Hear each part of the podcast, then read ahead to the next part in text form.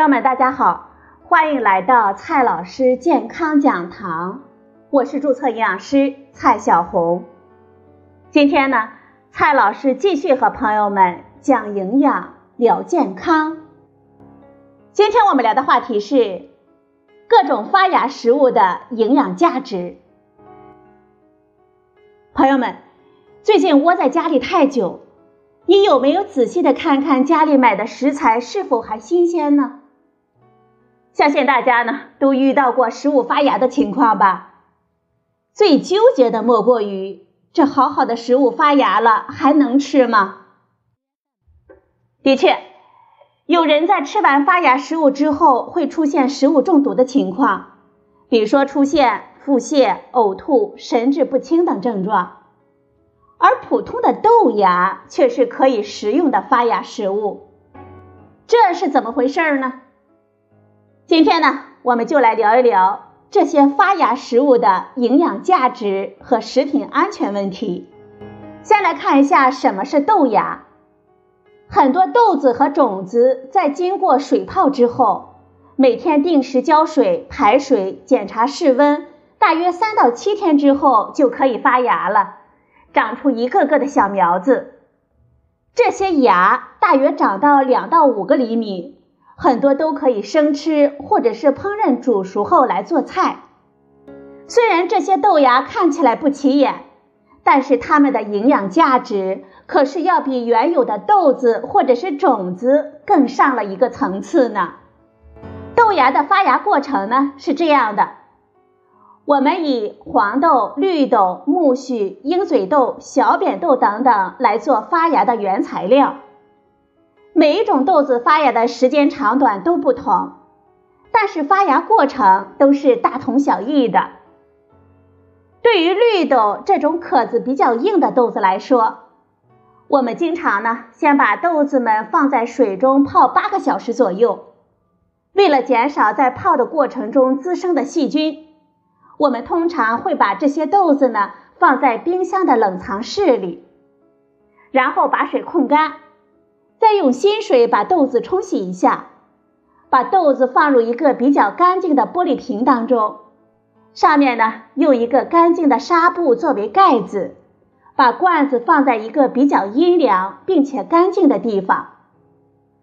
接下来的任务就是我们每天浇豆子两次水，然后排出多余的水分，在室内放置三到七天左右，这芽呀就长好了。我们就可以吃了，但是大家要注意，吃之前呢，我们一定要清洗。如果不及时吃的话，那就需要放在冷藏室里保存了。这个发芽的过程会增加食物的维生素和矿物质的含量，比如说维生素 C 和镁。也有一些研究说会提升少量食物中所含有的蛋白质的含量。所以，对于部分直接吃豆子会胀气的朋友来说，吃豆芽会更好消化一些。不过呢，我们这里需要提醒大家的是，豆芽生长在潮湿阴凉的环境当中，这个温度也非常适合细菌的增生，比如说大肠杆菌和沙门氏菌。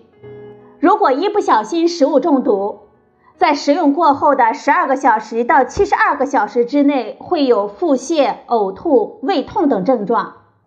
虽然自己做的豆芽通常会比外面买的更能确保卫生一些，但是依然不建议孩子、孕妇以及免疫力较低的人群生吃豆芽。豆芽呢，用来涮火锅或者是炒菜都是不错的。接下来呢，我们看一下这土豆发芽为什么会有毒呢？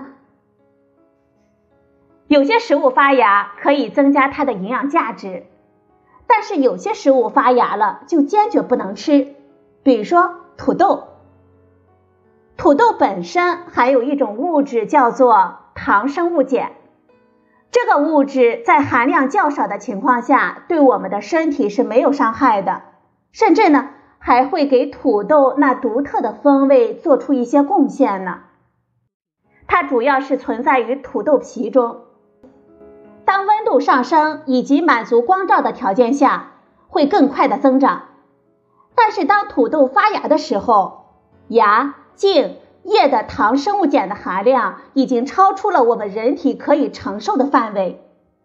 因此呢，我们最好保存土豆的方法就是把土豆放在一个不透明的纸袋子里，储存温度保持在七度左右，并且呢，时不时的给土豆翻个身。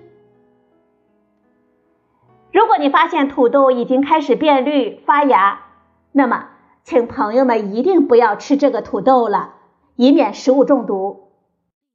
如果你不幸吃了土豆中毒的话，会产生的相关症状包括腹泻、呕吐、神志不清、视线模糊、发烧等等。这些症状呢，也许会在你食用后的八到十个小时左右才出现。所以，如果食物中毒了，咱们一定要去急诊科看医生。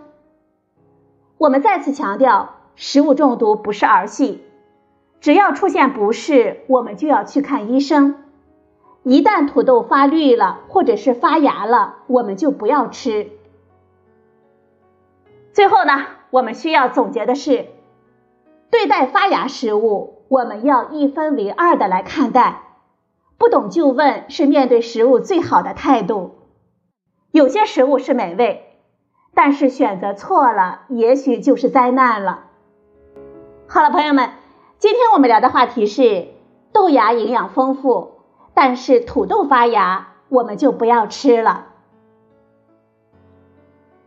今天的节目呢就到这里，谢谢您的收听，我们明天再会。